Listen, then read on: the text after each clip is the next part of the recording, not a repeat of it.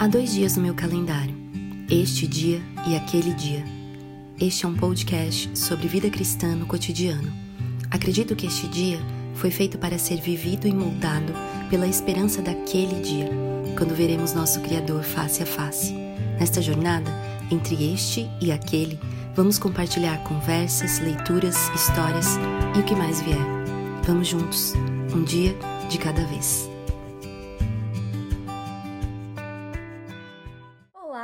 Sejam bem-vindos e bem-vindas a mais um episódio desse podcast, este dia, aquele dia, terceiro episódio dessa terceira temporada. É, voltamos aqui eu e minhas amigas para conversarmos e compartilharmos com você uma leitura que nós temos feito do livro Ídolos do Coração. Já tivemos um primeiro episódio, demos um pontapé inicial nessa jornada que nós não sabemos o quão longa ela será, mas já sabemos que ela está sendo bem intensa nas nossas vidas, no nosso coração. é, que livro bom, né, gente? E tem sido muito bom, assim, dividir as minhas amigas, mas também é, os comentários, o que Deus tem falado ao coração delas sobre essa leitura. Então, chegamos aqui no segundo episódio com elas, terceiro dessa temporada. Quero dar um oi para a Adri, a Camila e a Bianca. Oi, meninas! Oi, oi! oi. Boa noite! Ó, a Bianca, a Bianca, é, gente, é, na verdade, cada uma cada pessoa ouve num determinado momento do dia, né? Então a gente vai dar bom dia, boa tarde, boa noite. Eu não vou cortar. Quando a Bianca abriu o áudio dela, o cachorro dela latiu. Mas aí você vê que aqui é vida real, né, gente? A gente não está num estúdio, a gente está aqui gravando é, via online. pelo menos esses episódios, porque a gente teve naquela outra temporada alguns episódios presenciais, precisamos providenciar isso. Mas pode abrir o microfone, Bia, as pessoas sabem que existem cachorros. Como que você tá? Não, me conta, como que você tá? Abre o microfone, dê um, dê um bom dia e boa tarde também para as pessoas. Bom dia, boa tarde, boa noite para todo mundo que tá ouvindo. Meus cachorros, eles resolvem se manifestar na hora da gravação, é uma benção, mas tá tudo bem. Ai, que bom. Olha lá, viu? Ele tá, quer participar também. É, é. Camila, Adri, tudo bem com vocês? Como é que vocês estão? Animadas para esse episódio? Muito animada, muito. Nossa. Tensa e tensa. Animada. A Camila tá atacada, hein, gente? Cuidado. Camila hoje. É grande. É, a Camila hoje em off já teve comentários assim polêmicos. Vamos ver o que vai acontecer nessa gravação hoje, gente. Ela tá animada. Ela tá um perigo, a Adriana tá falando. Segura, senhor. e você, Dri, tá tudo bem? Tá animada também? Tudo bem, graças a Deus. Privilégio, mais um dia para compartilhar o que o senhor tem falado e para mim foi um capítulo assim bem constrangedor. Ah. Constrangedor do amor de Deus por nós. Amém constrangedor. Veja, veja como a gente começa esse episódio. Mas constrangidas pelo amor de Deus. É, é verdade, é verdade. Eu acho que poderia ser um bom resumo para esse capítulo. E para a gente começar aqui, eu ajudar você que está nos ouvindo a, a contextualizar em que pé estamos, né? No primeiro episódio, nós já conversamos sobre o que são ídolos do coração. É, já demos um panorama inicial ainda, estamos caminhando sobre como essa dinâmica do nosso coração ser uma fábrica de ídolos, porque somos essencialmente seres feitos para adorar. É, Deus nos criou para isso, para adorá-lo, mas o nosso coração pecador, descalibrado, luta né, com é, outros amores. Então, é, hoje a gente vai falar um pouco sobre isso, assim, sobre o fato do nosso coração ser tão facilmente dividido. O nome do nosso episódio hoje é Coração Dividido. É, é interessante, né, que essa expressão, coração dividido, né, a gente às vezes é, fala, né, no cotidiano, ah, tô com o coração dividido, principalmente quando a gente se depara, assim, com alguma situação, não sei, de estresse, ou que nos tire do conforto, né, que exija uma decisão, uma escolha, e aquilo nos angustia, por alguma situação que nós de repente não conseguimos aí discernir com clareza. Mas o que, que a Bíblia diz né, sobre o nosso coração ser dividido? É, primeira, o primeiro verso assim da palavra de Deus que eu me lembro sobre isso é Tiago, capítulo 1, versículo 8, em que é, o Tiago, o apóstolo Tiago, ele diz, né? O homem de coração dobre, tem essa palavra dobre, né? É inconstante em todos os seus caminhos. Já numa versão um pouco mais contemporânea, né? Eu acho que essa é a nova versão internacional, diz que esse homem de coração dobre é alguém que tem a mente dividida e é instável em tudo que faz. E a palavra dobre, ela significa é, alguém que não é firme, que não é constante nos seus caminhos, que esmorece, que não permanece crendo, não retém firme a esperança. E é interessante que Tiago ele vai voltar nessa questão do coração dividido, da mente dividida. Aliás, a carta de Tiago nos ajuda muito a meditarmos mesmo sobre a dinâmica do nosso coração, né? sobre como é, o cristianismo fala, a vida cristã fala, que tudo começa no nosso interior, é de dentro para fora. Né? E lá no capítulo 4, versículo 8 de Tiago, ele diz assim: aproximem-se de Deus, e ele se aproximará de vocês. Pecadores, limpem as mãos, e vocês que têm a mente dividida, ou seja, o coração dividido, purifiquem o coração. É interessante, né? Ele chama é, que os pecadores se aproximem de Deus e, e se purifiquem, ou seja, abandonem o coração dividido. E um outro texto, assim, um versículo bem famoso, está lá em Mateus 6, 24, em que Jesus diz: Ninguém pode servir a dois senhores, pois odiará um e amará o outro, será dedicado a um e desprezará o outro. Vocês não podem servir a Deus e ao dinheiro, por exemplo. Então, nós temos aí um panorama bíblico sobre o que, o que a palavra nos diz sobre ter o coração dividido. Uh, tem tudo a ver com adoração. Não é possível adorar, servir a dois senhores. Ou nós servimos a Deus, ou nós não servimos a Deus. Nós servimos a outros deuses, ídolos no nosso coração.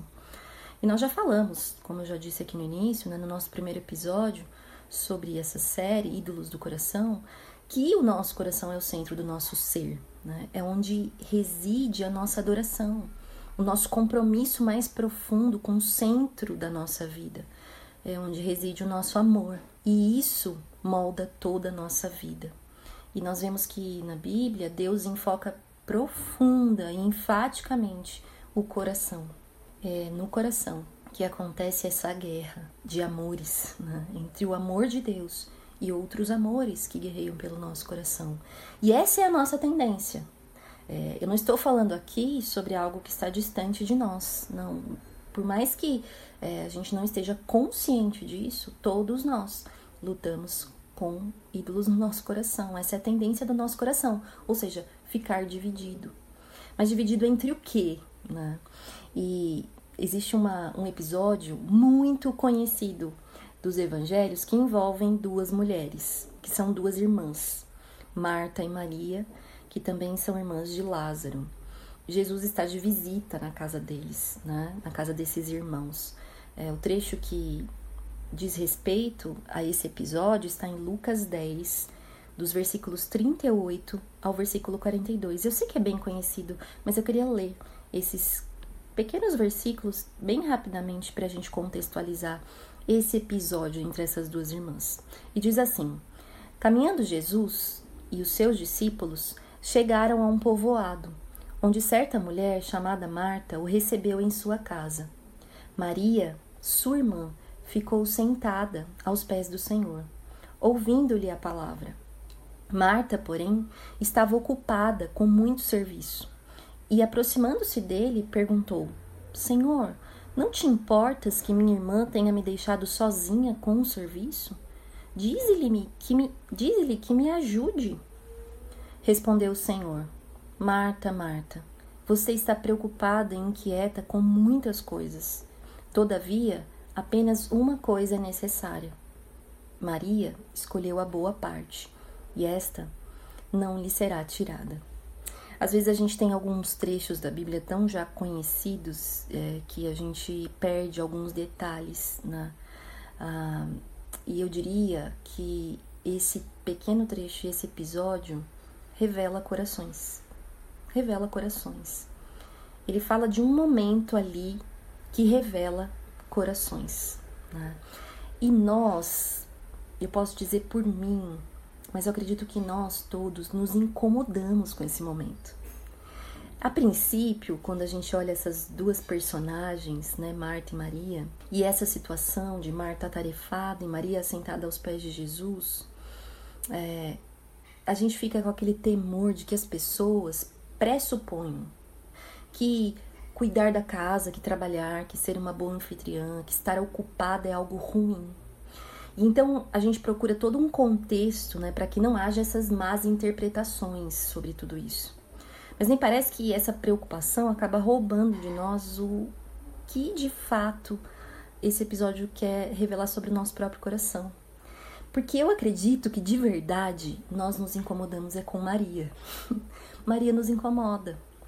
Maria nos incomoda por ela estar ali, assentada aos pés de Jesus, em sua casa. E nos incomoda, eu creio, porque Maria estar assentada aos pés de Jesus revela não só o de Marta, mas os nossos próprios corações agitados, preocupados, ansiosos, cheios de outros amores, inclusive. O fato de Maria não resistir estar aos pés de Jesus e adorá-lo ali naquele momento nos confronta. Nós julgamos assim que em comparação a Marta, ela estar assentada, Maria estar assentada aos pés de Jesus, é Maria não estar fazendo nada mas Jesus revela que ela estava fazendo algo.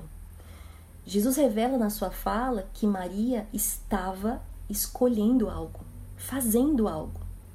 Quando Marta olha para sua irmã, ela se compara e diz ela precisa fazer alguma coisa, mas Jesus está dizendo ela já está fazendo alguma coisa e a que é necessária. Então Jesus, é, com, com compaixão, ele diz a Marta, né? Você está preocupada e inquieta com muitas coisas, muitas. Todavia, apenas uma coisa é necessária. E Maria escolheu, Maria fez uma escolha, a da boa parte, e essa não lhe será tirada. Maria escolheu a boa parte. Maria escolheu a coisa necessária e única, que é adorar a Jesus em primeiro lugar. Alguém poderia dizer assim de Maria: Puxa, mas é que Maria, ela ama demais Jesus. alguém pode dizer isso? Que alguém ama demais Jesus? Que alguém escolhe em excesso Jesus? Nós vamos conversar hoje sobre o que é mais fácil e o que é mais difícil. Talvez nesse relato, e já conhecendo o contexto, nós possamos a princípio achar que é, o que Maria fez é mais fácil. Mas eu diria que esse trecho revela o meu próprio coração de que sentar aos pés de Jesus é o mais difícil. Escolher uma coisa e a necessária, adorá-lo integralmente, fixamente, é o mais difícil. Confiar em Cristo completamente de todo o coração, buscá-lo antes de tudo, é que é difícil. Ou dizer, por exemplo, que nós confiamos no Senhor, mas na prática, não só no nosso coração, mas nas nossas atitudes, nós procurarmos resolver as coisas da nossa maneira, da nossa própria força. Adorando ídolos do controle, ídolos do domínio, dos nossos próprios planos, das nossas próprias ideias sobre o que é melhor para nós, é mais fácil dizer do que viver. Isso nós já sabemos. Mas de fato, o que Jesus foca é no nosso coração. E porque ele conhece os nossos corações. Ele disse, por exemplo, em Êxodo 23, e que eu diria que é a base desse capítulo que nós vamos conversar hoje, desse episódio. Deus diz: Não terás outros deuses além de mim. Não terás outros deuses além de mim. Parece algo muito simples, mas o que isso revela? Revela que a nossa tendência é ter outros deuses além dele. Mas o que isso também revela? Que o Senhor olha para nosso coração e nos chama e sabe bem que é dele que nós precisamos. Um mandamento que é um chamamento. Um mandamento que revela o amor e a graça de Deus sobre nós, que conhece os nossos corações, sabe o que é mais fácil e sabe o que é mais difícil. mas Ele é conosco nessa jornada de entendermos e aprendermos o que é escolher a boa parte. Sabe uma coisa que eu gosto muito na Bíblia? Eu sempre falo isso e talvez em algum episódio aqui eu já tenha falado, que a Bíblia, ela não esconde jamais as falhas dos seus heróis, dos seus personagens, das suas personagens. É, nós temos na Bíblia um livro que revela é, de forma muito honesta o que nós somos. O que nós somos? Falhos, pecadores, vacilantes. E tudo isso para o nosso proveito, como Paulo já disse. Então eu quero começar essa conversa com vocês, minhas amigas. Hoje a gente vai é, visitar e é, focar também em três personagens ah, da Bíblia, né? Um deles, por exemplo, é o sacerdote Eli. E eu quero perguntar para Adri o seguinte, né? É bem comum, muitas vezes até de forma bem intencionada, nós dizermos em alguma situação, ou sobre nós mesmas, né? É, eu quero honrar a Deus com isso. Eu quero honrar a Deus. Mas a pergunta é: será que nós temos noção do que realmente isso significa? Nesse capítulo, né, que nós lemos da, do livro Ídolos do Coração da Elise Fitzpatrick, a autora apresenta para nós essas várias personagens bíblicas e um desses personagens, como eu disse, é o sacerdote Eli, aquele sacerdote que é contemporâneo de Samuel, né? Tem toda ali aquela história de Ana entregando Samuel no templo e Deus falando com Samuel e Eli era o sacerdote que recebeu ali Samuel. Mas o que, que a autora nos apresenta sobre Eli? Você sabe quem é Eli? e como nós podemos aplicar nas nossas próprias vidas uma reflexão mais prática? Se estamos realmente honrando a Deus ou estamos honrando a homens, temendo a homens? E além disso, que ídolos isso revela no nosso coração? Então, é, a Elise propõe de, de primeira mão né, a história de Eli. O que isso tem a ver com honrar a Deus e o que isso tem a ver com os ídolos do nosso coração, Dri? É, Eli não era pouca coisa. É interessante porque ele era só o sumo sacerdote da época, né? Sim. É, era aquele que apresentava a Deus a oferta do povo para é, propiciação dos pecados realmente, né? Uhum. E ele foi nomeado pelo próprio Deus para governar o povo de Israel. E ele fez isso durante 40 anos. Mas o mais interessante disso, que ele foi, ele é conhecido, ele é muito conhecido por causa dos dois filhos dele, que não temiam a Deus. Então, de cara, né, a Lívia falou sobre ele ser ali da mesma época, né, do profeta Samuel, mas muito antes do é, Samuel, ou a mãe de Samuel ainda, Ana, saber que ele seria profeta, né?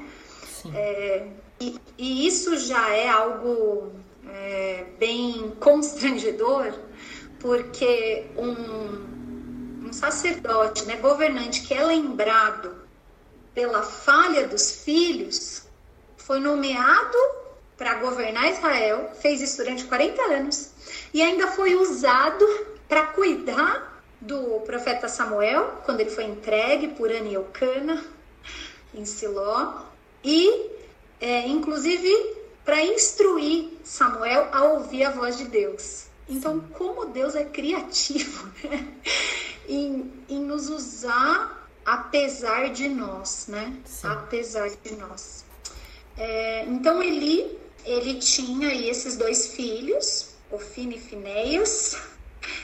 Eles são a prova de que filho de crente não é crentinho, né? Porque ele tinha aí todo esse, esse título, mas ele tinha vários equívocos em relação aos filhos, né? É, os filhos não temiam a Deus, e aí a gente pode acompanhar essa história aí lá em 1 Samuel, que vai falar, 1 Samuel 2, 12, fala que os filhos de Eli é, roubavam as ofertas que o povo levava, literalmente garfavam, né? As, a, as melhores partes da, dos animais É, e, a, e além disso, eles ainda seduziam as mulheres que trabalhavam ali voluntariamente no, no tabernáculo. Então, é, e o povo todo comentava sobre isso. Então, certamente, ele sabia e fazia vista grossa perante isso. É, ele era omisso. Ele até tentou repreender, lá no versículo 23, é, fala lá uma tentativa de repreensão de, de Eli aos filhos, tentar, tentou chamar atenção, falou sobre, sobre a questão né, de, de não fazer isso contra Deus, mas eles escolheram não dar atenção à palavra do pai e continuar, né, desonrando a Deus, envergonhando o pai. E o pai, por sua vez, não fez nada. Sim. Foi omisso, não disciplinou, não os afastou, enfim. É, e isso teve consequências, né? Deus não deixou isso por isso mesmo.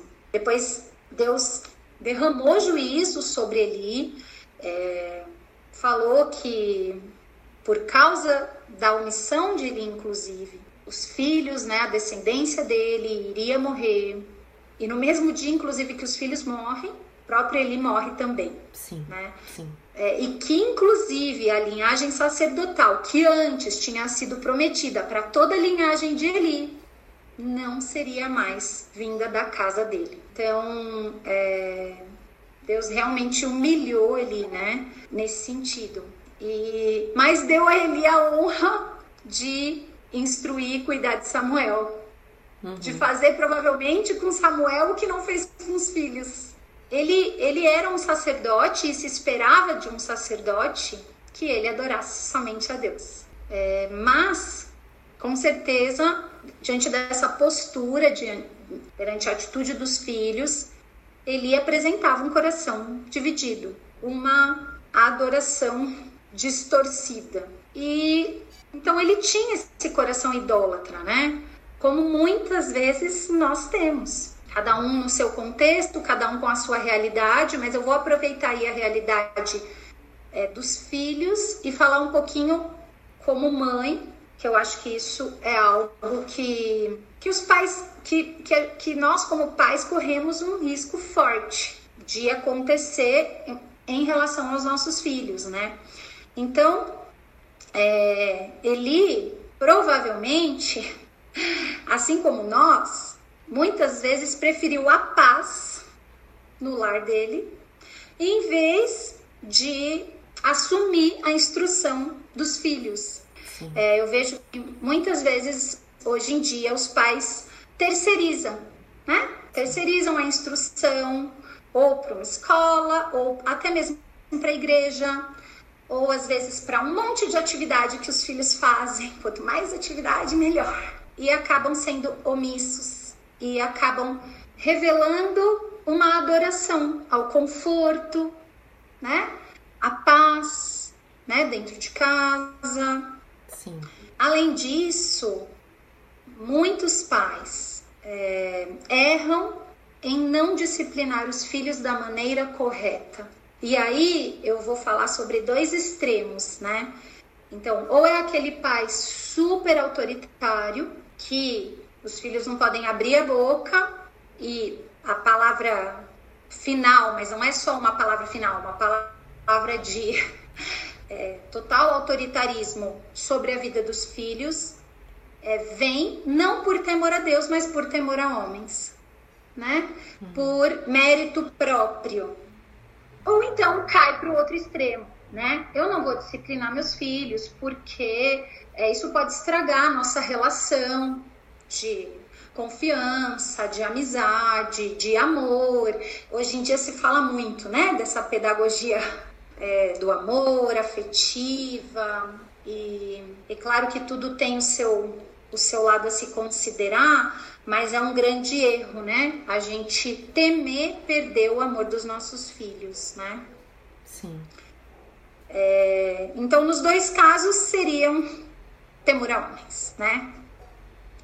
E eu me lembrei, na verdade, daquela passagem lá em Lucas 14, 26, é que Jesus tem uma palavra muito dura sobre isso. Ela até cita no capítulo, né? Se alguém vier a mim e amar pai e mãe, mulher e filhos, irmãos e irmãs, e até a própria vida, mais do que a mim, não pode ser meu discípulo. Então, isso realmente é uma palavra importante que a gente deve temer, né? Porque não é, não é uma palavra qualquer, é uma Sim. palavra de Jesus, que é o nosso modelo, né? Que é o nosso Salvador. E a, e a Elise, ela fala o seguinte sobre o honrar a Deus. Ela fala: honrar a Deus significa adorar em primeiro lugar o prazer e a glória do Senhor. Então, se honrarmos algo mais do que a Deus, e aí honrarmos seria exaltar, aplaudir, confiar, colocar a nossa esperança, a nossa segurança, seja no que for, na educação dos nossos filhos, na, no nosso trabalho bem sucedido, ou, como a gente disse no, no capítulo anterior, na nossa beleza, ou uhum. no nosso bom relacionamento com o, nosso, com o nosso cônjuge, enfim. Seja o que você quiser colocar aí na sua lista, se a gente fizer, se a gente considerar isso e honrar isso, mais do que a Deus, a gente está descumprindo o primeiro mandamento como ali falou, que é adorar somente a Deus, que é uma necessidade, é, um chamamento. Para isso, né, para que a gente cumpra esse primeiro mandamento, é algo que há um custo, né? Há um custo a gente fazer isso, adorar somente a Deus. Não é algo, como, como ali começou falando, é, que é algo que é algo fácil nossa, é, Maria estava fazendo isso porque era tudo que ela tinha no coração, é, era adorar somente a Deus em primeiro lugar. E na verdade, não é o nosso natural. Por isso que a gente fica tão é, incomodado, né? Porque realmente ela estava ali 100% contente e em paz, ajoelhada aos pés do Senhor. Né? E isso nos constrange, porque a gente sempre quer dar uma mãozinha, né? Sim. A gente sempre quer dar uma mãozinha para Deus. A gente sempre acha que ou ele está atrasado, ou ele se esqueceu, ou ah, talvez ele não seja tão bom assim. Enfim. É... Mas a gente precisa lembrar que esse custo ele é, né, ele é um custo muito baixo, muito pequeno, se a gente comparar com o que Jesus já fez por nós na cruz. Sim. Né? É, qualquer sacrifício e sofrimento da nossa parte para honrar a Deus fica muito pequeno diante de tudo que ele já fez por nós, não é mesmo? Uhum. Então, com certeza vale a pena. Eu me lembrei daquela passagem de 1 Pedro 5,10 fala assim: o Deus de toda graça que os chamou para a sua glória eterna em Cristo Jesus, depois de terem sofrido durante um pouco de tempo, os restaurará, os confirmará, lhes dará forças e os porá sobre firmes alicerces. Ele mesmo, ele mesmo vai nos sustentar. Ele mesmo vai prover, que é o que ela continua falando aí, não vou dar spoiler, mas na continuidade do, do capítulo. Então, é, para mim foi bastante constrangedor ver né, o quanto o nosso coração, realmente, a nossa adoração é dividida, mas o quanto Deus nos usa, apesar disso, como usou a vida de Eli, na vida do profeta Samuel, é, transformando sempre mal em bem. Muito bom. A gente falou aqui né, sobre Adri falou sobre honrar a Deus, né? E honrar a Deus, então, é adorar a Deus. Se honrar a Deus é adorar a Deus, é preciso a gente manter em mente também que isso envolve um custo. E envolve um custo, muitas vezes, de nós abrirmos mão né, da pretensa paz ou conforto ou, enfim, satisfação, entre aspas, que nós imaginamos que nós precisamos, né? Eu diria então que esse custo exige fé. exige muita fé, confiança. E esse capítulo, eu diria que tem, a princípio, dois, dois degraus importantes. A gente pisou no primeiro, né? Sobre honrar a Deus. E a gente viu isso na vida de Eli. É, e, e o outro degrau que a gente vai pisar é o degrau da confiança. eu confio em Deus.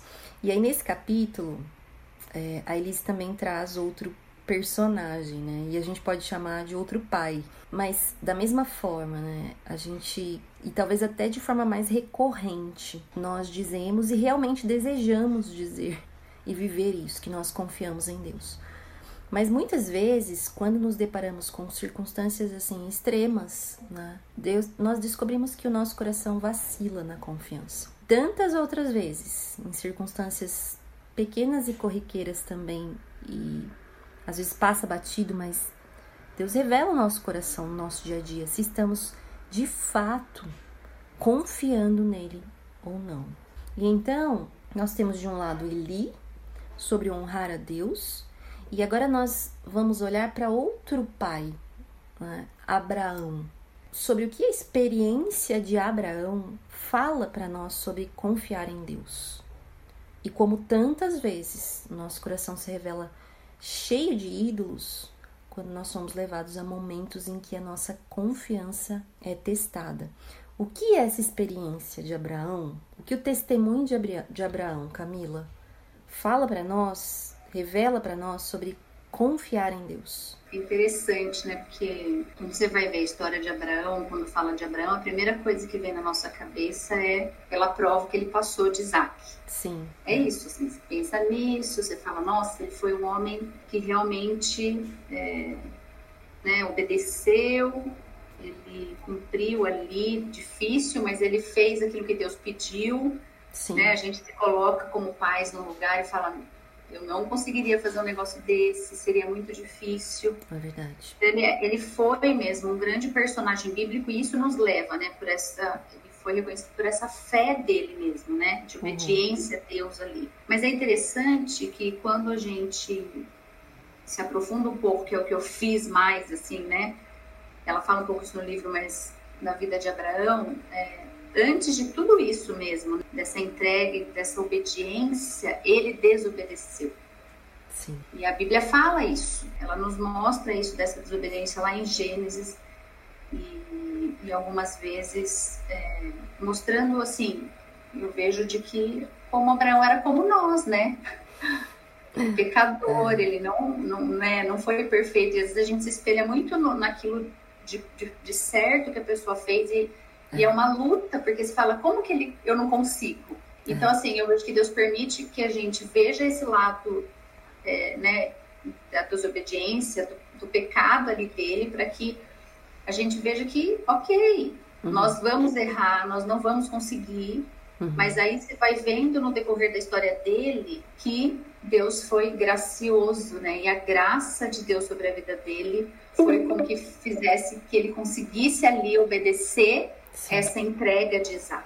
Então, ele teve as consequências é, dos erros dele ali, né? A gente sabe da história de que ele ouviu Sara e, e, acabou que teve relação com a, com a serva e teve um filho de tão apressado que ele estava, de tanto que ele queria se hum. adiantar, né? Essa Dá questão uma forcinha. que eu vi, exatamente. E é isso na nossa vida muitas vezes, né? Porque, nem, é.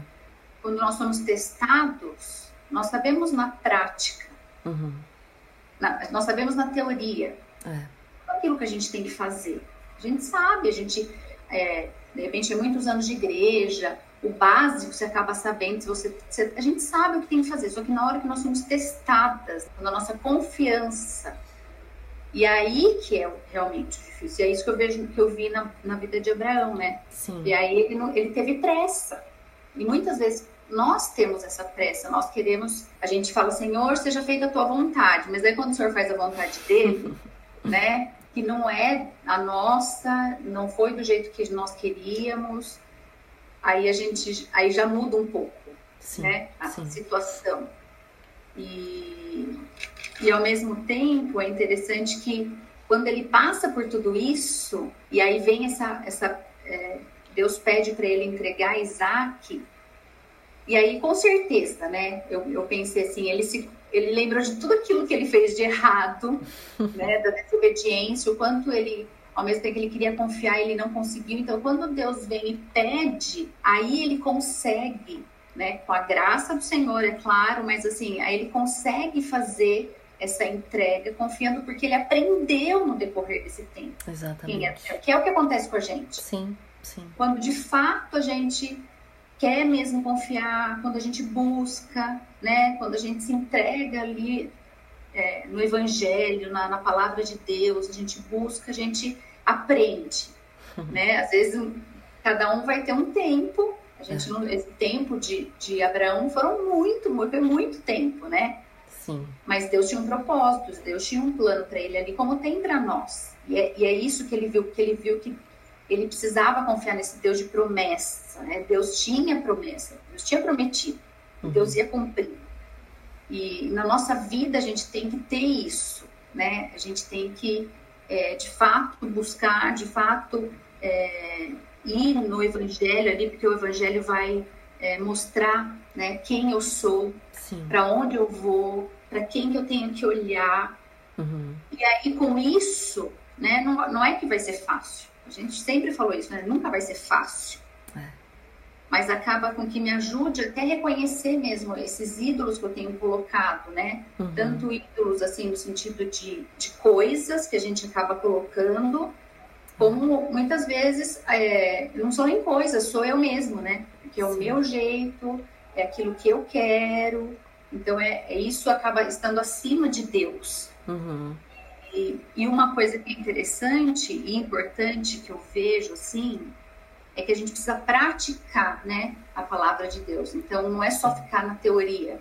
Uhum. É viver mesmo, assim, né? Colocar em prática é, aquilo que a gente tem aprendido, é, aquilo que a gente tem é, errado e reconhecido nessa caminhada, assim, porque e Deus vai dar, né? A gente sempre escuta falar assim, uma hora vai chegar uhum. na sua vida alguma alguma coisa.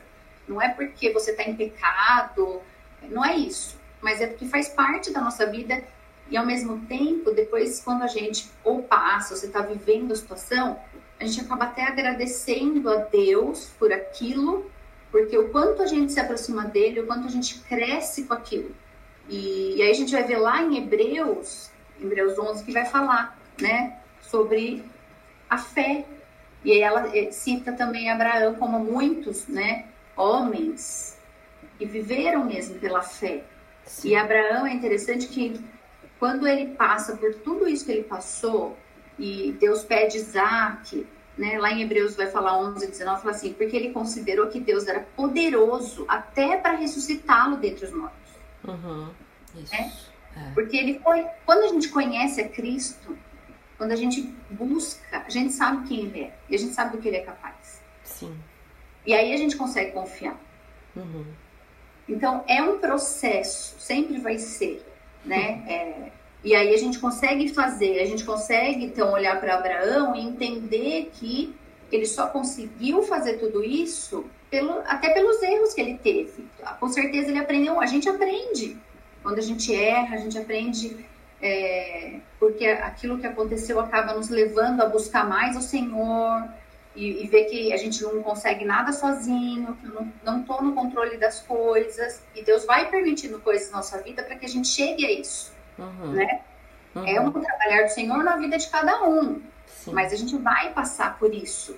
E Abraão, né? Ele acabou que ele aprendeu a confiar, ele aprendeu que ele tinha que obedecer, né? Aprendeu a descansar nas promessas do Senhor. E então ele é considerado um homem de fé. E olha que ele errou, o quanto ele errou. E, e é difícil, assim, é, como você perguntou no início, né? É, como revela o nosso coração, é quando a gente é levada mesmo, quando a gente é testada, né? Isso. Não é fácil, é difícil. Uhum, é difícil uhum. porque a gente quer o caminho mais fácil, porque a gente quer ter controle, é, né? A gente é. quer saber o que vai acontecer, é, a gente quer planejar e quer que aconteça daquela forma. Então, quando alguma coisa não é daquele jeito, a gente aí bagunça tudo, né? Uhum. Aí eu já não gosto, aí já uma coisa que eu errei, né, diante até mesmo do Senhor, às vezes eu acho que é, eu merecia aquilo. Sim. E, e, como a gente tem visto, são de repente coisas lícitas, né? É. a gente vê a história de Abraão, a questão do filho, era alguma promessa, algo lícito, mas porque Deus tinha o tempo dele. E, e ele, ele não quis esperar. Sim. E nós precisamos aprender isso, é a questão do filho, mas pode ser um trabalho, pode ser qualquer outra coisa durante a nossa caminhada, né? Com certeza. É a questão da gente realmente é, esperar e descansar no Senhor. E, e é ter essa fé, né? essa confiança, que é o que é, Hebreus 11 vai falar, né? A fé é a certeza das coisas que, que se esperam e a convicção de fatos que não se veem. Nessa minha versão fala assim, né? Porque é isso. É. A gente vai até um certo ponto, a gente tem coisas para fazer que dependem de nós, sim. sim. Mas tem coisas que é, é o Senhor. Uhum. Então é essa entrega mesmo e, e, confiança nele que vai. Só vou conseguir se de fato eu estiver buscando e, e reconhecer mesmo onde eu tenho colocado no meu coração, né? O que, que tem dividido ali, que é o que que você falou, que a Adri falou. Então é isso assim que, que falou bastante no meu coração e é o que eu tenho. Acho que é uma luta nossa, né? Eu acho que eu posso dizer, mas é minha em particular, assim, Sim, é de descansar mesmo no Senhor, de, de confiar, de, de entregar, de, de saber que Ele está no controle, né? Não eu, né? Muitas vezes a gente quer estar tá no controle. Sem dúvida, o tempo todo. Mas, é, é isso, né? Amém. Amém. Amém para tudo, né? Se é isso que o Senhor tem, amém. É isso que o Senhor quer, amém. Me ajude a ter um coração submisso, né, ao Senhor. Isso, e me contentar com aquilo que o Senhor tem dado. Amém. Muito bom, Cá. E assim, a gente. A gente. A verdade é que ouvindo você falar, né, muito até sobre teoria e prática, e a gente falou isso no primeiro episódio, né? Que a santificação na nossa vida é muito sobre Deus ir revelando os nossos próprios corações, com o propósito, inclusive, de destronar esses ídolos né? que guerreiam pelo trono do nosso coração. Quando a gente olha para a vida de Abraão, isso é que é precioso, a palavra nos mostrar esse processo que a gente sempre fala e que você citou, né, Cá? É que Deus é, levou Abraão a errar na prática. E, e eu diria então que confiar em Deus exige prática. Você disse isso. É, de forma que a gente vê então Abraão chegando no episódio de Isaac, é, num outro momento da sua vida, mas é, certamente revelando um coração exercitado na fé. Mas exercitado em meio a falhas, em meio a amores distorcidos, né? a querer agir pela sua própria força, ou seja, depositar a fé na sua própria vontade, na sua, nos seus próprios desejos, na, na sua própria visão né, do que seria o melhor plano. então a gente vê Abraão no episódio de Isaac, né, como você disse em Hebreus, confiando de fato no Senhor, escolhendo confiar no Senhor. Isso não é passivo, né? Isso é completamente ativo. Escolher confiar no Senhor, apesar até das circunstâncias. E isso é fé, né? Porque ele não via, mas ele cria. É isso, né? E, e, e, assim, também ouvindo você falar, me veio ao coração isso, né? É, eu até falei nesse último episódio, no segundo episódio desse podcast dessa temporada que amar a Deus exige prática. Exercitar o nosso coração em se relacionar com Deus, em conhecê-lo, isso alimenta a nossa fé, consequentemente a nossa confiança nele. Ah, então nós vimos sobre honrar a Deus, sobre confiar em Deus. E agora partimos para o último passo da nossa conversa, que é isso que eu disse agora, né? Nós vamos reconhecendo durante a caminhada com Cristo que grande parte da obra de santificação dele em nossas vidas se trata dele nos revelar o nosso próprio coração. A própria autora Elise, né, ela fala bem no final do capítulo, talvez é, a princípio, olhando para essas personagens, você pense: não, comigo não é assim, eu não sou tão idólatra assim. Mas o Senhor revela esses amores concorrentes que guerreiam pelo nosso coração. Né? Então, a gente precisa terminar dessa perspectiva, né? Por que então nós podemos ter certeza que ao revelar o nosso coração para nós mesmas, o Senhor, é, o Senhor Jesus está sendo, na verdade, misericordioso e bondoso, como só Ele poderia ser. Ele está revelando seu amor. Ao nos revelar o nosso coração idólatra, Ele revela a nós o seu amor. E como a Adri começou falando lá no início, né, nos olás ainda, isso nos constrange. Bianca, por que nos constrange? Porque isso é amor de Deus. Revelar o nosso próprio coração tão cheio de ídolos. É, eu vou responder sua pergunta e depois eu vou falar é, sobre o último personagem que ela que a, que a Elise ela traz pra, pra gente, né? Uhum. Jesus é misericordioso e bom ao revelar o nosso coração, idólatra, porque ele é o único que pode nos satisfazer. Ele é misericordioso e bom em revelar o nosso coração, em revelar os amores concorrentes com o amor de Deus, porque ele nos vê na nossa miséria, ele nos vê perseguindo outras coisas, cegos, né, por, por, por esses amores que não vão nos levar a nada, que não vão nos preencher de forma alguma, que não vão nos trazer vida. E ele abre os nossos olhos com muita misericórdia e graça para que a gente perceba que ele é tudo aquilo que nós precisamos, ele é tudo aquilo que nós buscamos. E o último personagem que ela traz é um personagem que assim, ai, como eu me identifico com ele. Pedro. Pedro, Pedro, Pedro. E Pedro, ele ele era orgulhoso, orgulhoso é, talvez pelo, pelo status que ele tinha de discípulo de Jesus, talvez pelo entendimento que ele foi tendo pela graça de Deus, né? Quando, quando Jesus pergunta aos discípulos, e vocês quem dizem que eu sou? Pedro sabiamente responde, tu és Cristo, o Filho de Deus, né? Sim. Então, assim, e, e Jesus fala para ele, isso foi te revelado pelo meu Pai. Né? Jesus já esclarece, Pedro, você não sabe disso por você mesmo, mas isso foi te revelado é, por Deus, uhum. pela graça e tal. E Pedro andou muito perto de Jesus. Pedro, ele viu coisas. Né? Pedro era, era um daqueles três que Jesus, às vezes, ele retirava assim do, do, do meio dos outros discípulos e retirava para orar e tal. Uhum. E, e Pedro, ele batia no peito, né? Eu amo o Senhor. E na ceia, a, a Elise traz esse episódio que, que Pedro ele se orgulhava desse amor que ele tinha por Jesus e que ele, ele afirmava, né? Eu estou pronto para ir até as últimas consequências, eu vou até a morte com o Senhor. Uhum. E aí, Jesus, Jesus revela algo que eu não, eu não consigo, eu tento me colocar no lugar de Pedro e eu imagino Pedro meio bugado, assim, que certamente eu ficaria, tipo, acabei de falar para Jesus que eu tô disposta a ir com ele até a morte. Aí Jesus vira para mim e fala: Você vai me negar três vezes, ainda.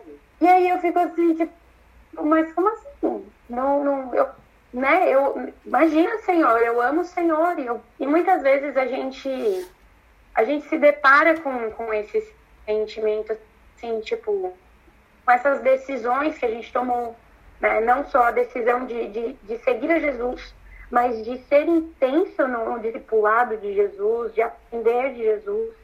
E, e talvez algumas, algumas é, conquistas na nossa caminhada cristã nos façam pensar como Pedro. Uhum. Poxa, eu amo o Senhor. Sim. Eu amo o Senhor e, e talvez esse, esse orgulho de Pedro foi tão sutil também esteja no nosso coração e esse orgulho nos segue para a realidade da situação do nosso coração.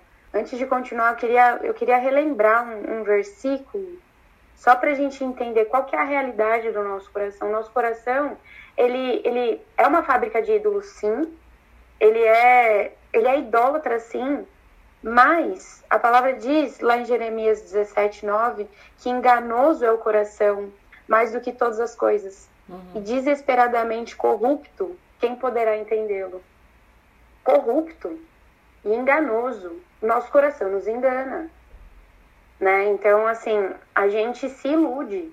Do mesmo jeito que que, que talvez Pedro tenha se deixado levar por, um, por uma emoção, assim, não, porque Jesus é o caminho, né? Eu tô, tô aqui aprendendo com Jesus, Jesus é o caminho, Jesus é a verdade, né? Jesus é a vida. Ele mesmo fala para onde nós iremos. Uhum.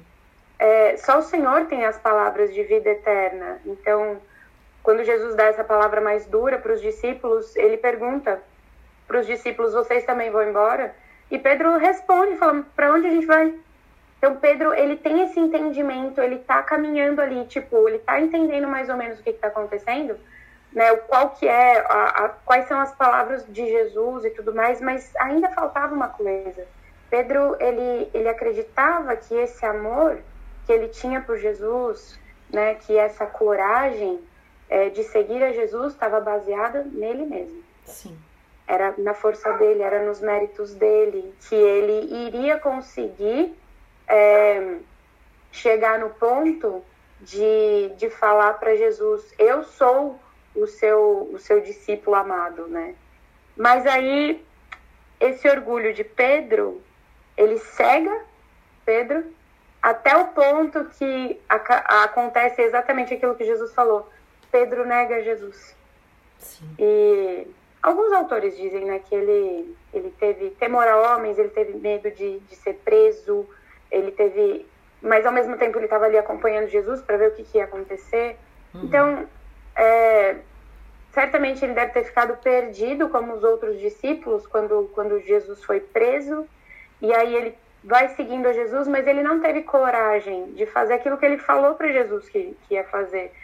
Eu vou até a morte, né? Por quê? Porque nesse ponto, Pedro ainda não estava pronto. Pedro ainda não tinha se deparado com a fraqueza do coração dele. Sim. E Jesus sabia. Tanto que Jesus, ele, ele fala para Pedro, Pedro, você vai me negar. É, eu não vou, não vou achar, não vou lembrar as referências agora, porque repete, né, em vários... Você me ajuda, Lívia, por favor. É, Pedro quando Pedro diz que ele, que ele vai até as últimas consequências, tal, Jesus fala para ele assim: uhum. Satanás pediu para peneirar você e os outros, Isso. mas eu orei por vocês. Uhum. Né? Então, Jesus orou para que Pedro não falhasse. Não. Interessante isso, né? Jesus não, não ora para que os erros não aconteçam não ora para que a gente não fale, não, ore, não ora para que a gente não enxergue a nossa limitação e a nossa fraqueza. Ao contrário, ele orou para que a fé de Pedro não, não se desmoronasse diante da falha. Uhum. Então, a Bíblia, a Bíblia fala né, que depois que, que o galo cantou e Pedro lembrou da, daquilo que Jesus tinha falado para ele, ele saiu de onde ele estava e chorou amargamente. Não sei o que passou na cabeça de Pedro, não sei, talvez ele tivesse sentido vergonha pelo, pelo confronto, né? É, e os olhos de Jesus cruzaram com o de Pedro assim que o galo canta e, e tipo, que eu pitada, vi né? você. Né? Exato. E, e assim, não foi um olhar eu não acredito que esse olhar tenha sido de assim para acusar, mas foi um olhar amoroso, uhum. de assim, eu sei, eu vejo você, eu vejo sua fraqueza, eu vejo sua limitação, mas não é na tua força, né? Uhum. E mais para frente, né, Jesus é crucificado, Jesus ressuscita, e quando ele aparece para os discípulos, Jesus, eu acho isso lindo, Jesus tem o cuidado de ir conversar com Pedro. Sim ele vai conversar com Pedro para tratar, porque certamente Jesus sabia que Pedro estava em crise, né? Pedro voltou a pescar, Pedro não sabia muito bem o que ele ia fazer e tal. E a autora, a, a Elise, ela traz uma, uma essa conversa que, que, que Jesus teve com, com Pedro, e, e ela fala assim, que no grego, Jesus pergunta para Pedro, você me ama com devoção ardente que exclui todos os outros amores? Ou seja, Pedro, você me ama naquele nível lá que você falou para mim quando a gente conversou? É nesse nível que você me ama? E duas vezes Pedro ele se esquiva assim e ele declara que ele tem uma forte afeição. Assim, eu gosto de você, Jesus. E aí Jesus na terceira vez ele, ele muda a pergunta. Jesus vira e fala assim: Pedro, você tem forte afeição por mim? E aí Pedro, a Bíblia fala que Pedro se entristece, né? E durante muito tempo eu achei que foi pela insistência de Jesus, mas depois de, de estudar e ver que, que Jesus mudou a pergunta, é, Pedro responde: Senhor, tu sabes de todas as coisas e tu sabes que eu te amo. E a autora ela traz é, meio que uma paráfrase, foi como se Pedro tivesse respondido: Senhor, tu conheces o meu coração. O Senhor sabe dos amores que competem pela minha atenção dentro dele. Eu te amo, mas o Senhor sabe que eu falhei em te amar, pois eu amei outras coisas, especialmente as pessoas e a opinião delas. Será que eu te amo mais do que estes? O meu amor é mais forte do que o, o deles? Só o Senhor sabe. E o Senhor sabe do nosso coração também, da mesma forma que é, o Senhor viu a limitação de Pedro em amá-lo, o Senhor vê a nossa limitação. Uhum. Mas por que, que Jesus é misericordioso e bom em revelar o nosso coração idólatra, é, que tem outros amores, que é, como, como vocês falaram, assim, que oscila, né? Uhum. Que, que tem outras, que elege outras pessoas e outras, e outras coisas no lugar de Deus. Por que, que Jesus é misericordioso em revelar isso? Porque é na nossa fraqueza é naquilo que nós não somos capazes que Deus é capaz. E Cristo é o suficiente. Porque não é na nossa força, nós não somos capazes de amar a Deus. Como está no mandamento, né? Ame o Senhor de todo o teu coração, de toda a tua alma, de todo o teu entendimento, com todas as tuas forças. Nós não somos capazes de amar a Deus com as nossas forças, porque nós temos esse coração que ele é corrompido, ele é uhum. enganoso. E, e o Senhor sabe, mas é somente quando a gente se entrega, que a gente entrega as nossas fraquezas, que a gente reconhece, né? Porque para a gente recomeçar, exige essa humilhação uhum. humilhação uhum. de reconhecer o nosso lugar Sim. diante de Deus, o nosso lugar de assim, de total dependência da graça, total dependência da misericórdia do Senhor, porque é na força dele, somente na força dele, é. que a gente consegue caminhar no, na direção de honrá-lo. Então, adorá-lo, confiar nele, é, honrá-lo, só é possível a partir dele mesmo. Uhum. Porque nós não temos em nós um amor perfeito, nós não temos em nós um coração é, que, não, que não sofra com, com essas oscilações, que não sofra em nenhum grau. Né? A Lívia começou falando que todos nós temos um coração idólatra. Então, em alguma medida, todos nós temos esse déficit no amor que nós deveríamos dar a Deus e nós não damos. E o Senhor sabe. É misericórdia dele abrir os nossos olhos, porque quando o Senhor traz luz para o orgulho que existe no nosso coração, é que nós podemos nos lançar ao pé da cruz e nos arrepender e permitir que ele entre e assim é, faça a obra que, que, que ele planejou desde o princípio, né? Ah, no segundo episódio, a Lívia falou sobre remir o tempo e ela, e ela falou que remir é, é trazer de volta ao propósito inicial. Então, é só quando Jesus traz luz para o nosso coração idólatra, foi só quando Jesus trouxe luz para o coração de Pedro, que tinha outros amores, é que é, o propósito inicial da nossa vida, o propósito inicial da vida de Pedro, foi, foi restaurado, porque não é na dependência dele, não é na nossa dependência. Pedro foi um grande apóstolo e, de fato, Pedro chegou a, a as últimas consequências de, de seguir a Jesus. Pedro morreu por Jesus. Mas isso não foi porque ele era bom, foi porque uhum. ele reconheceu a quem ele adorava, ele reconheceu quem ele servia, ele reconheceu que aquilo que ele fazia não dependia dele, aquilo que ele fazia e o amor que ele tinha não vinha dele, era algo que o próprio Deus tinha colocado no coração dele. Então, é, Jesus sim, ele é, de fato, ele é misericordioso sim e bom ao trazer luz para o nosso coração, porque é só a partir daí que a gente pode realmente seguir aquilo que, que a Bíblia nos diz, né? Aquilo que é uma ordenança de amar a Deus acima de todas as coisas.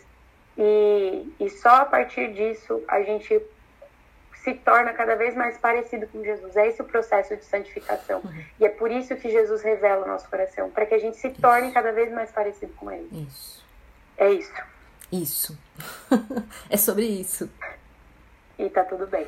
E, e é tão sobre isso que Jesus ele se aproxima e ele diz: Sim, eu sei, eu sei como é o seu coração. E aí ele diz lá em Mateus 11, né? Aprendei de mim, que sou manso e humilde de coração, e encontrareis descanso na sua alma. E lembro bem da Camila falando no primeiro episódio, né? Não há descanso na idolatria. Não há descanso num coração dividido. Por que, que a gente pode crer que nós precisamos deixar que essa luz revele o nosso coração?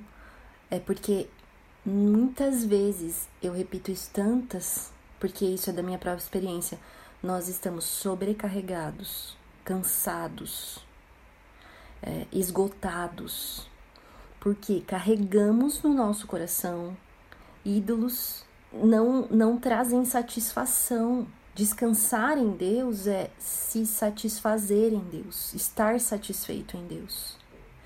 E olha que interessante, né? Jesus ele fala para Pedro: "Eu orei por vocês". E oração foi uma marca da vida de Jesus na terra. Jesus por muitas vezes se retirava para ficar a sós com Deus.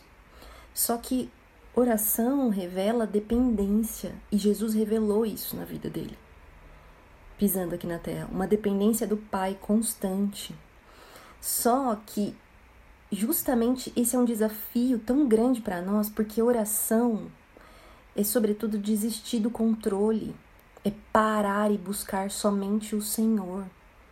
É abrir mão da nossa força. Aí eu vou fazer, eu vou acontecer, é primeiro ir ao Senhor. E quando Jesus diz para Pedro, eu orei por vocês, o que, que Pedro faz? Ele, ele responde, não, mas Ele interpela e fala: Não, mas eu te amo, Senhor, eu vou até o fim, não, não vou deixar.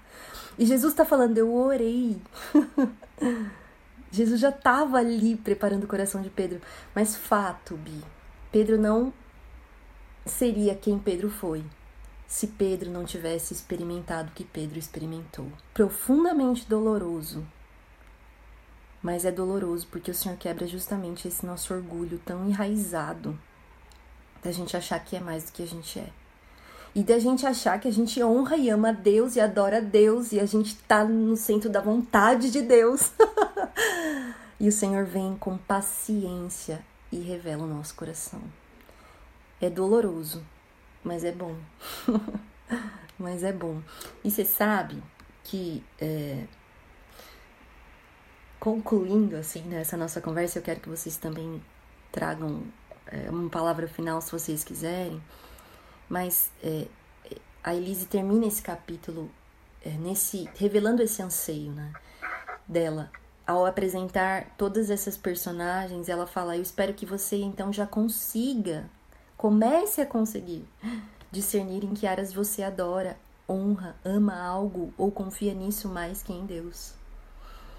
E se você descobrir isso, E fatalmente nós vamos descobrir enquanto nós caminhamos com o Senhor. Não se desespere. E eu diria porque o Senhor não desiste de nós. Eu diria mais, porque Ele é fiel apesar de nós. E o fato dele revelar o nosso coração, que é esse lado da moeda que a gente estava falando, tem o outro lado também, que o fato dele revelar o nosso coração também nos revela um amor fiel, infalível, que não desiste. Os salmos vão chamar esse amor infalível de amor leal. Sabe? E lealdade é quem faz uma aliança e não quebra. Só que o lado fiel dessa aliança é Deus. Ele não quebra a sua aliança, né? E aí eu lembrei de uma passagem em Ezequiel 11, 19, que fala justamente sobre essa nova aliança. Que Deus já é, anunciou muito antes da vinda de Jesus, ele já anunciou que que Deus faria essa aliança conosco, e foi através de Cristo, se cumpriu em Cristo. E Ezequiel diz assim: Olha só o que Ezequiel diz: Darei a eles um coração não dividido, e porém um novo espírito dentro deles, e retirarei deles o coração de pedra, e lhes darei um coração de carne. É, e a gente continua crendo que o Senhor é um Deus que transforma corações. Mas sabe que eu lembrei de uma música da Amanda Rodrigues, que se chama Distrações. E eu vou colocar ela na descrição desse episódio no site. Mas eu quero terminar é, lendo um trecho dessa música, porque ela diz assim: olha, quantas vezes eu te quero, querendo outras coisas também. E quantas vezes eu te chamo, mas dentro de mim não sei dizer bem onde meu coração está, se com você ou em qualquer outra coisa. Para onde mais eu posso ir, é preciso admitir. Entre tantas distrações, entre tantas coisas vãs, será que há remédio para um coração dividido assim? Estou cansada de lutar, eu preciso me entregar para ser só teu. Você não espera nada além que tudo de mim.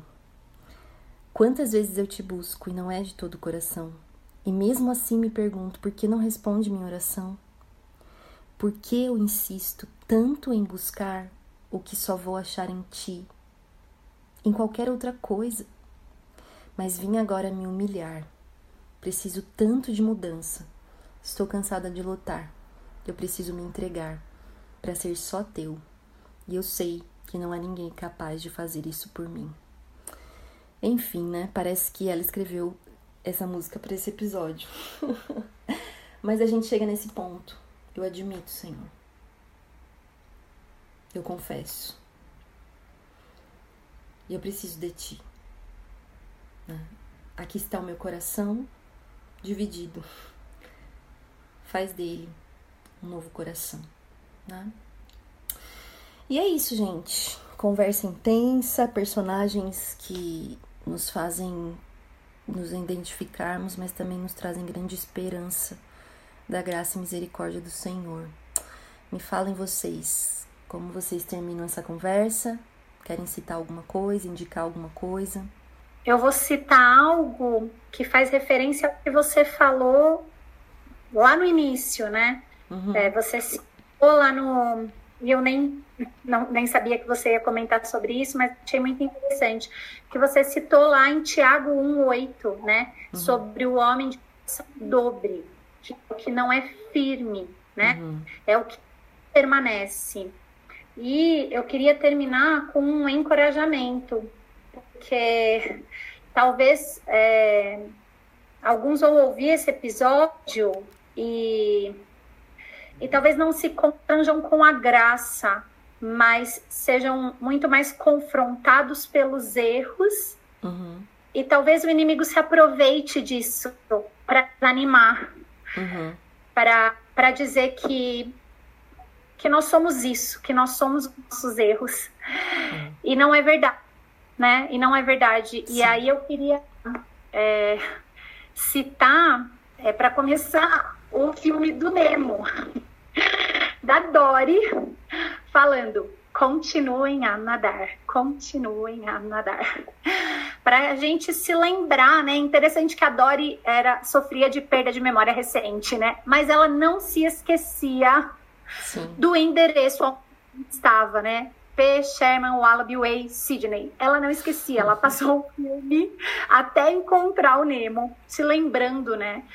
E, e como é, seria graça, tão graça do Senhor, ele nos ajudar a lembrar das promessas dele, Amém. né? Uhum e continuarmos a nadar. E aí, Filipenses 3,13 nos fala sobre isso, né? Esquecendo-me das coisas que ficaram para trás e avançando para as que estão adiante, prossigo para o alvo, a fim de ganhar o prêmio do chamado celestial de Deus em Cristo Jesus. Amém. Muito bom. O que ele começou, ele vai terminar.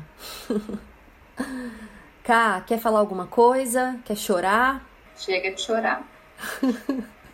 Na verdade, tem uma frase aqui, mas eu não, não lembro de onde que eu anotei. Tá. Mas ela fala Deus, ele mostra o meu coração onde está, quando, ve, quando eu vejo realmente onde Deus está. É. E é isso, né? Sim. Quando eu busco, quando realmente eu reconheço, eu uhum. vou eu vou descobrir onde meu coração está. Sim. Né? E ele vai estar tá em algum lugar, uhum. em alguma coisa, né? E aí eu preciso contemplar esse Deus, né? Através do Evangelho, porque é isso que vai me transformar. Amém. Então é isso, assim, é, é buscar Cristo mesmo. Amém. Com certeza. E você, Bi? Eu quero terminar citando um trecho do livro mesmo que a Elise colocou aqui, que eu, eu acho que fecha bem. É, em, nossa luta, em nossa luta contra a idolatria, aprendemos a descansar no poder da oração dele. Ao continuarmos a examinar a influência de falsos deuses, será importante lembrar que, embora você se sinta fraco e vulnerável, se pertence a Deus, ele o fortalecerá e o guardará. O fato de você lutar contra amores concorrentes não é surpresa maior para o Senhor que as negações de Pedro. No entanto, Deus amparou Pedro quando ele caiu e amparará você também. Amém. E o simples, o simples fato de você estar nessa batalha é a prova de que verdadeiramente pertence ao Senhor. Então, é, me encoraja, me encorajou essa frase porque eu tendo a ficar um pouco desesperada quando eu percebo algumas coisas, mas é o simples fato, né, de, de perceber essa batalha no nosso coração, de perceber essa batalha no meu coração, né, de, de reconhecer amores concorrentes, é, é a prova da luz de Cristo brilhando e me chamando para para depender só dele, né? Então, queria é. deixar esse encorajamento para quem está ouvindo também. Continuem a nadar, galera. Até porque Jesus continua orando por nós. Ele é o nosso intercessor. Eu quero deixar uma indicação também, gente. E assim, é, façam os devidos filtros teológicos, o que for. Mas eu fui extremamente abençoada por assistir aquela série que é o The Chosen, que mostra ali o início de, do ministério de Jesus. É, eu indico, eu tenho indicado para todo mundo, assistam. Assistam The Chosen, abaixo, baixo o aplicativo. Eu ponho o link na descrição, enfim. Eu, eu acredito que muita gente assistiu, mas eu assisti apenas recentemente e me abençoou demais, inclusive a, a ter uma perspectiva sobre quem são os escolhidos de Deus. Não são aqueles heróis que a gente imagina, né? É, é nós mesmo, do jeitinho que a gente é. Mas ele não nos deixa como nós estamos. Ele tem paciência e ele continua atento. Muito bom, meninas. Muito obrigada por essa conversa. Muito obrigada por você que nos acompanhou até aqui, este final. Muito obrigada por você que sempre manda recados, você que reposta os episódios nas redes sociais. Continue fazendo isso, nos ajude a divulgar. É, é sempre muito precioso saber que existe um eco aí para nossa voz, né? Alguém que está ouvindo, alguém que está sendo também tocado por aquilo que nos toca. É isso. Vou fazer uma oração e nós vamos nos despedir. Tá bom? Obrigada, viu, meninas? Beijo no coração de cada uma. Beijos. Senhor, nós te louvamos pela tua graça, pelo teu amor insistente e paciente conosco. Por Jesus, que é o nosso intercessor e que, apesar de nós, permanece fiel e nos vê, nos vê como somos e nos vê como seremos, porque pela fé é, nós podemos depositar a nossa confiança de que a obra que o Senhor começou em nós, em nossos corações, o Senhor mesmo aperfeiçoará até o fim. E os nossos corações um dia não serão mais divididos, não serão mais dobres, instáveis, mas serão completamente como o do Senhor nós perseveramos nessa esperança e aguardamos, ó Deus, é, por esse dia. Neste dia em que vivemos, nós aguardamos por aquele dia em que te veremos face a face. Em nome de Jesus é que eu oro. Amém. Este foi mais um episódio do podcast Este Dia e Aquele Dia. Para ter acesso a outros textos e outras informações, acesse o site esteaquele.com. Obrigada por ouvir e até a próxima.